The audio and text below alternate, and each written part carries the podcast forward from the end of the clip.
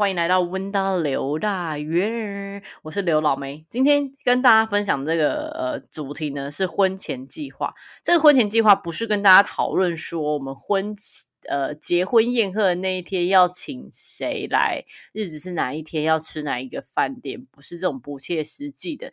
重点是我们要实际为了婚后的生活的婚前要做的计划。怎么感觉听起来很饶舌，对不对？特别想要跟大家分享这件事，主要是因为对我来说，结婚真的是非常容易，但离婚是非常的难。不管是哪一方提出的哦，过程到结果都是非常的难受。身边就有非常多的朋友为了结婚倾家荡倾家荡产，或是男方根本就不愿意日离，但是男方已经有另外一个女朋友，但是还不愿意离，真的是不爱了，什么事情都会发生。那所以。不管是哪一方啊，要再次相信婚姻是美好，都是相当的需要勇气跟幸运。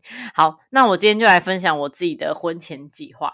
那婚前计划为什么我会特别在意这个婚前计划呢？必须要跟大家承认，就是我不是第一次结婚，我曾经有一段婚姻，但是我没有小孩，就是只是真的只是草率的公证结婚，这样就结束了。但我觉得这件事情实在也是太草率，导致呃。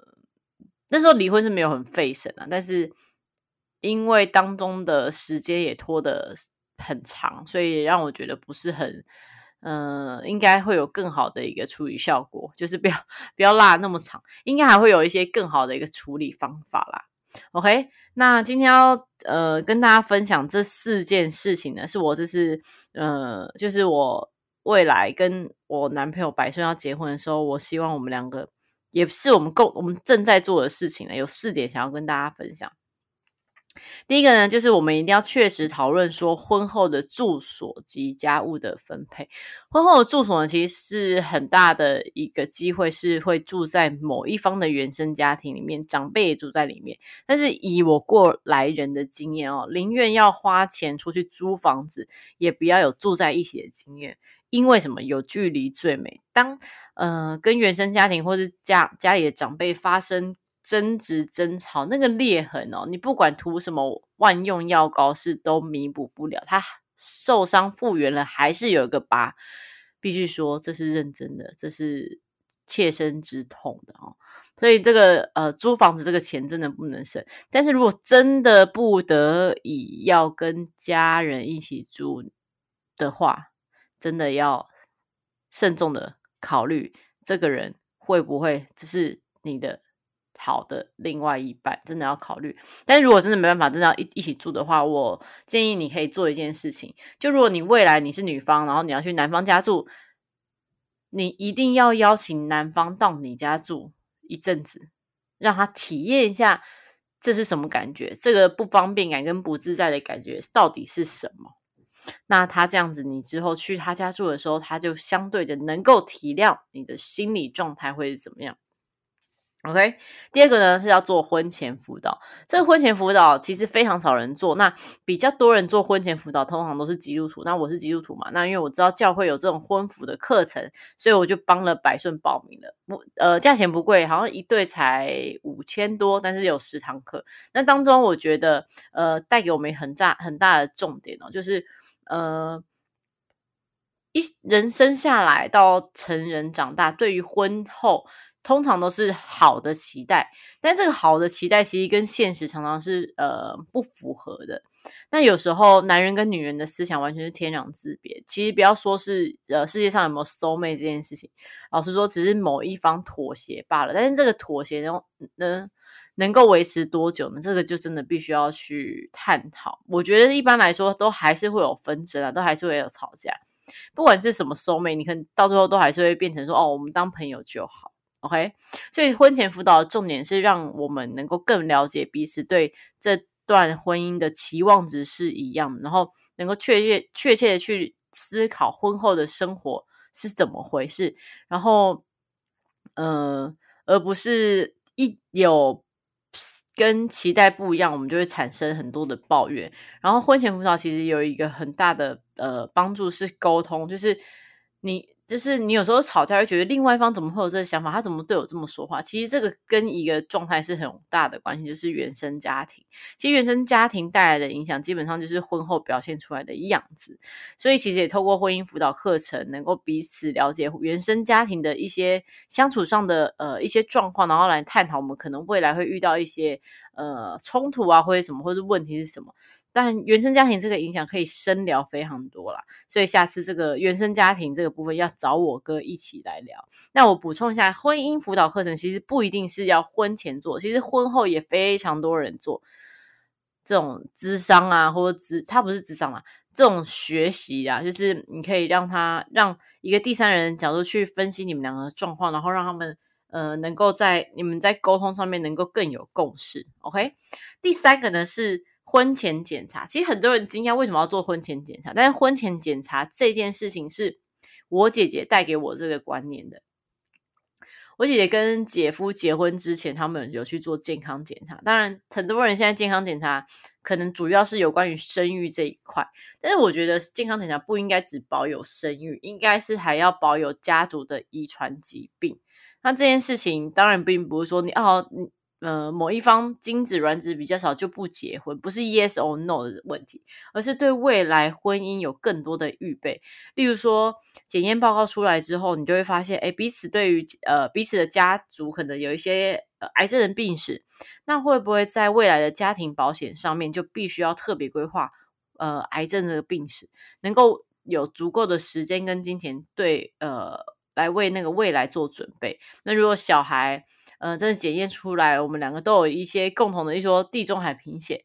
那我可能就会问说，哎，医生，那小孩地中海贫血，我在怀孕孕孕期的时候，是不是要吃一些呃比较呃不一样的保呃保健食品等等的？这都是可以跟医生讨论的。所以婚前计划，我也觉得是非常重要，也建议给大家可以去做。第三个呢，就是家庭财务规划讨论，尤其这个。我觉得哦，其实我自己的身边的朋友很多遇到这个问题。老实说，在婚甜蜜谈恋爱的时候啊，花钱真的都大手大脚。努力创造美好的回忆，对不对？但婚姻当中是不可能每天都花钱大手大脚的，相对要有相同的价值观也非常重要。另外，其实交往中的钱不是钱，因为 我朋友真的有遇到跟男友交往的时候，男友都开名车哦，穿名牌哦，但是等到要结婚的时候，呃，叫他出一点礼钱，就是例如呃桌钱好了，没办法。